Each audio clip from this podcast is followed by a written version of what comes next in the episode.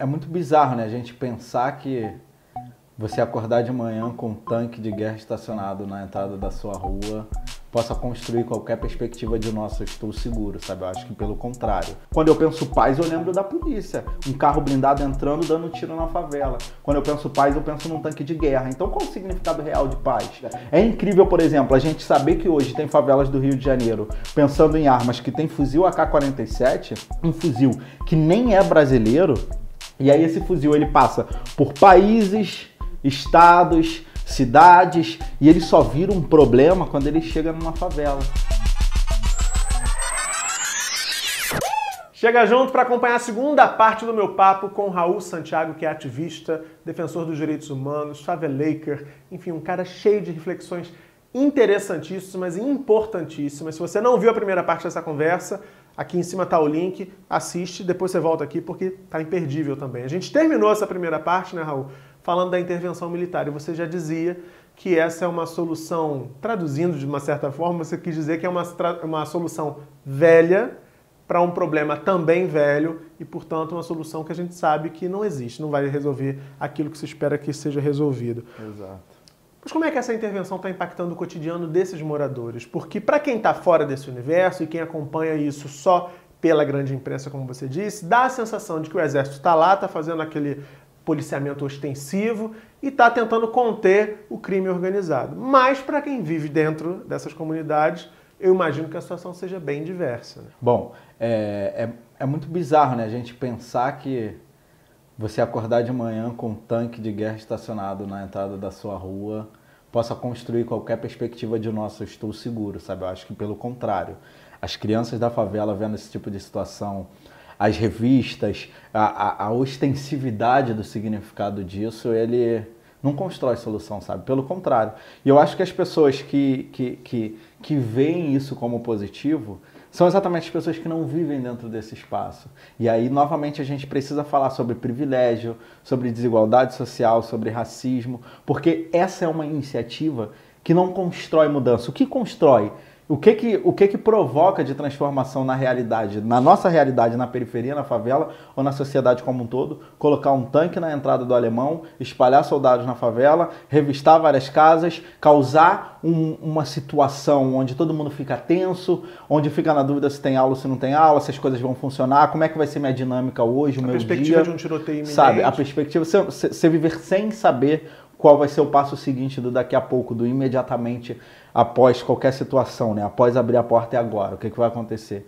Então é muito difícil, isso não constrói nada. Eu acho que a gente precisa parar de pensar sobre a ótica da guerra, da militarização, da favela como um espaço único de construção de problema e começar a ver a importância da, das pessoas que vivem naquele espaço. A favela, por exemplo, tudo acaba caindo dentro da mesma discussão, né? A estrutura da guerra às drogas, militarização, intervenção, a busca pela paz. Eu, como morador do Complexo do Alemão, há 20 anos vivendo no Complexo do Alemão, a, o discurso da busca pela paz da sociedade, que pensa a paz de fora para dentro, e aí a paz para essas pessoas se reflete em carro blindado da polícia, em tanque de guerra do exército entrando no meu lugar, quando eu penso paz, eu lembro da polícia. Um carro blindado entrando, dando tiro na favela. Quando eu penso paz, eu penso num tanque de guerra. Então, qual o significado real de paz para a realidade de quem vive onde eu vivo? Então, a gente precisa refletir. Essa ideia, como, como a gente começou a falar também, de guerra às drogas, a guerra às drogas hoje,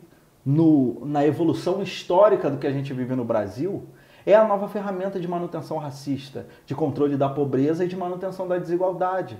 A guerra às drogas é um mercado poderoso, né? A segurança pública é um mercado poderoso, onde quando você pensa segurança pública, precisamos de segurança, você pensa invasão na favela. Ou seja, quando se diz segurança pública na sociedade, não incluem a favela como cidadão e cidadã plenas a serem asseguradas, mas como inimigos. Temos que invadir aquele espaço para termos aqui fora segurança. Então é preciso rediscutir isso tudo, apontar abaixarem as armas e apontarem as câmeras para outros lugares. Pensar, por exemplo, que a favela não é fonte de arma nem de droga. Como isso chega? É incrível, por exemplo, a gente saber que hoje tem favelas do Rio de Janeiro pensando em armas que tem fuzil AK-47, um fuzil que nem é brasileiro, e aí esse fuzil ele passa por países, estados, cidades, e ele só vira um problema quando ele chega numa favela. É operação policial, vamos invadir, vamos intervenção federal. Mas antes disso ele não é um problema. Ele é um problema quando está na mão de um moleque da favela.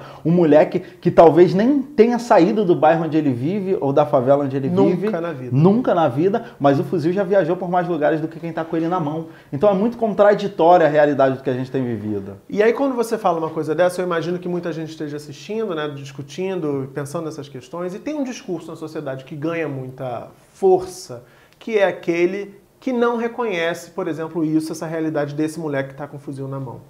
Uh, é aquele que diz assim: morrem mais negros porque eles são bandidos. Uh, de fato. Então é, é, é, do jogo. As pessoas é, é olham para a questão e argumentam dessa forma.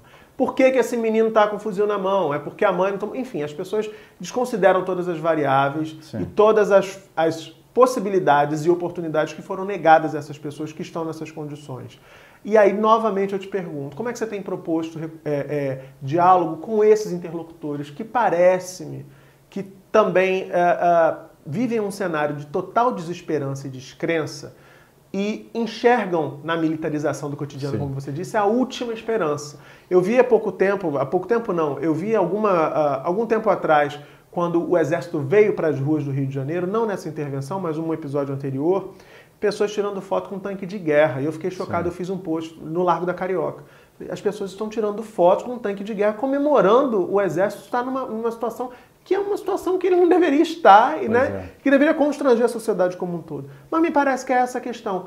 Talvez como a, a política de UPP faliu, como a polícia é uma, é, uma, é uma instituição que também sobre a qual pairam inúmeras dúvidas, me parece que o Exército acabou virando aí essa salvaguarda de esperança de parte da sociedade. Como é que a gente dialoga com essas pessoas, João? Eu acho que a gente tem que fazer as pessoas perceberem que medo é legítimo, desesperança, desespero é algo legítimo, mas isso não pode ser o principal guia do que a gente vai agir após estar com, esse, com, essas, com todas essas sensações, porque isso não pode trazer no imediatismo qualquer coisa positiva. E aí eu não trago a reflexão apenas sobre a realidade da favela, mas, por exemplo, há pouco tempo aqui no, no Brasil a gente viu a situação de pessoas em Roraima queimando pertences de pessoas da Venezuela, também desesperadas para melhorarem a sua realidade. Então o desespero ele não constrói nada, né? ele só vai destruindo literalmente muitas coisas. Eu, eu também já vi e fiquei abismado, por exemplo, com pessoas tirando foto com caveirão, que é como a gente conhece o carro blindado das polícias militar e civil do Rio de Janeiro nas favelas. E é muito curioso eu olhar para aquele, aquele veículo, ver uma pessoa tirando selfie e, e sabe, eu, e a pessoa tem que saber que nesse veículo já foram carregados corpos de pessoas que foram mortas de forma violenta. Então eu tento fazer a pessoa refletir: olha, você queria, como política pública para o seu bairro, um carro como esse entrando a todo vapor, toda velocidade na sua rua, porque as pessoas não têm noção, né? Eu acho que o trabalho que a gente faz de comunicação independente, né? Hoje eu estou num coletivo chamado Papo Reto, que tem esse foco, trabalha disputa de narrativa, direitos humanos e cultura, e um coletivo chamado Movimentos, Drogas, Juventude e Favela, que são juventudes periféricas e faveladas discutindo novas políticas de drogas que não sejam a partir da guerra. Então, por exemplo, a gente tenta comunicar como são essas coisas, para mostrar para as pessoas que, olha, isso não está construindo é, é, é, nenhum avanço eu questionar a ação de um policial que usa da farda e do poder para cometer uma arbitrariedade, não significa que eu sou, nossa, viva o tráfico, viva sabe, a ilegalidade. Não é isso, não é um ou outro. A gente precisa encontrar o meio termo e entender quais são os processos. Porque, por exemplo, a favela é muito mais do que isso que a gente está falando. Só que é isso que chama atenção. Porque um tiro ele não é, sabe, ele atravessa, é o som, né? Ele chega em vários espaços, ele vai para fora da favela. Você ouve quando tá tendo um tiroteio na favela sem estar dentro. Mas você não vê, por exemplo, eu tô aqui com um casaco, tá escrito lá da favelinha.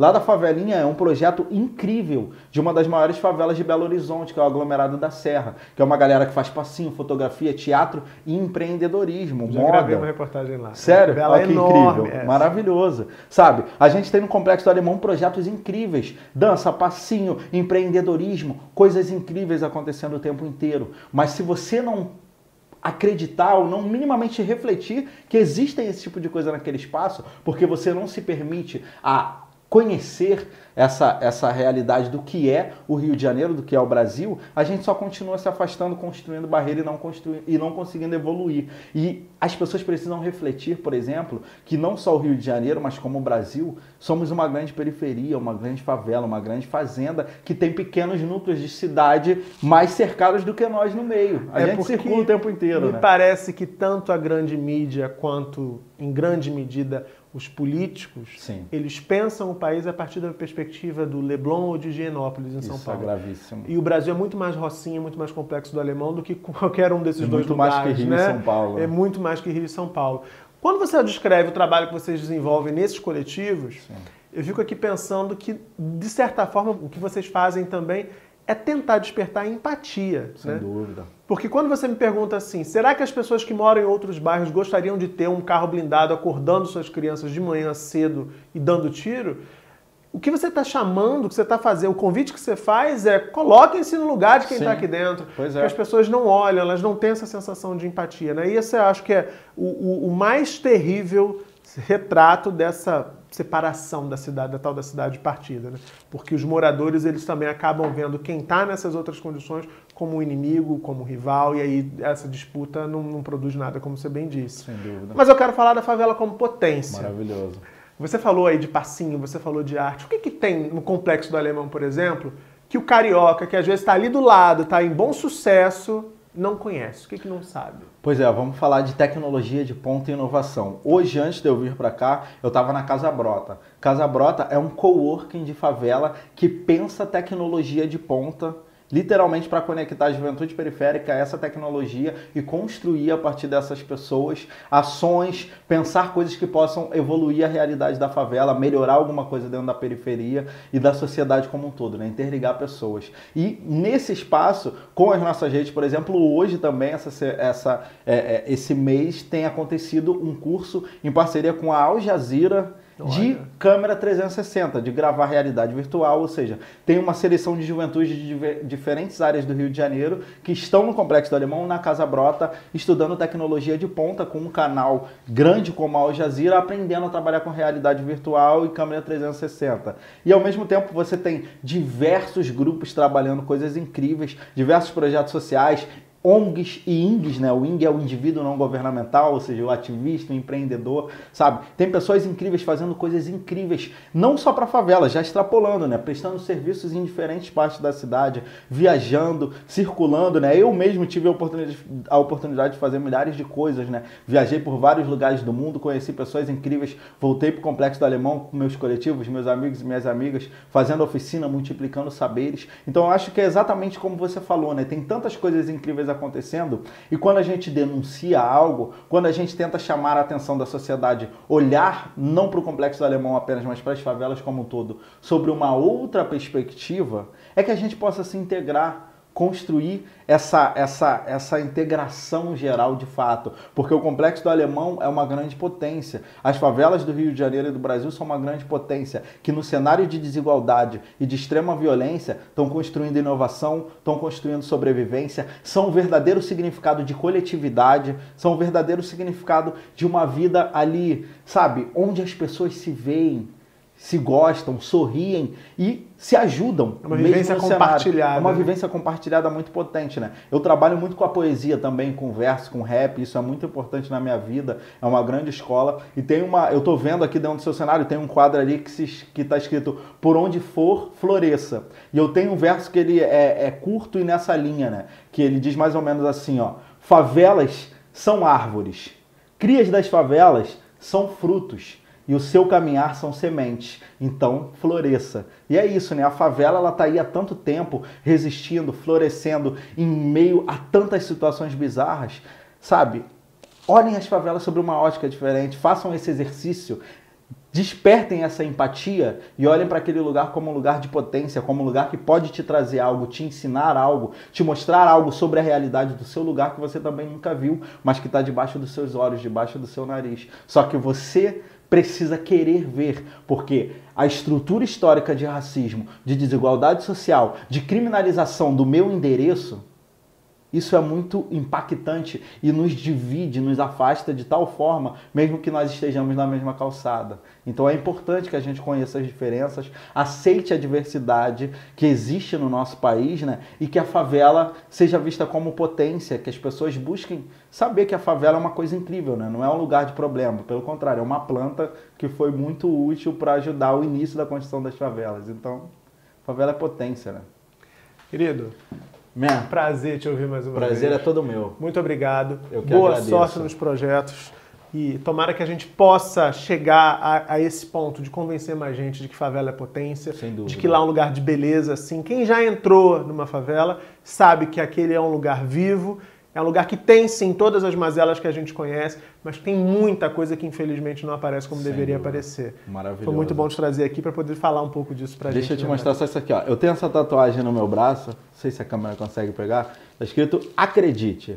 Mas ela tá desse tamanho não é porque eu uso óculos e não enxergo, gente. Mas é porque todo dia, diante da violência, de como se pensa a favela na sociedade, eu desanimo.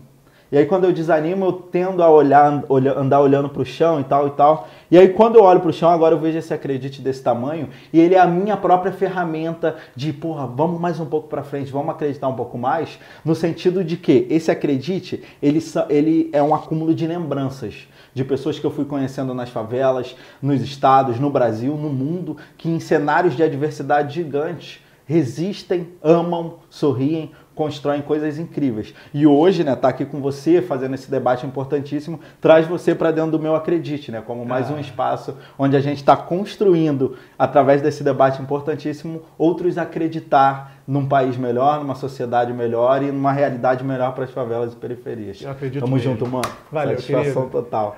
Espero que você também tenha se amarrado nesse papo, que você também termine agora com essa sensação, acreditando, acreditando que uma outra realidade é possível e mais do que isso, que ela depende de nós todos, Sem dessa dúvida. reflexão e de ações que também são nossas. Muito obrigado, deixa teu like aqui embaixo, se inscreve no canal se você ainda não está inscrito ou inscrita, acompanha o Raul também Uh. nas redes sociais, ele divulga sempre muita coisa boa sobre as periferias brasileiras. E você já sabe, semana que vem, terça e quinta, sete da noite, tem mais Chega Junto. Cola aqui, porque aqui rola sempre um bom papo. Beijão e até lá.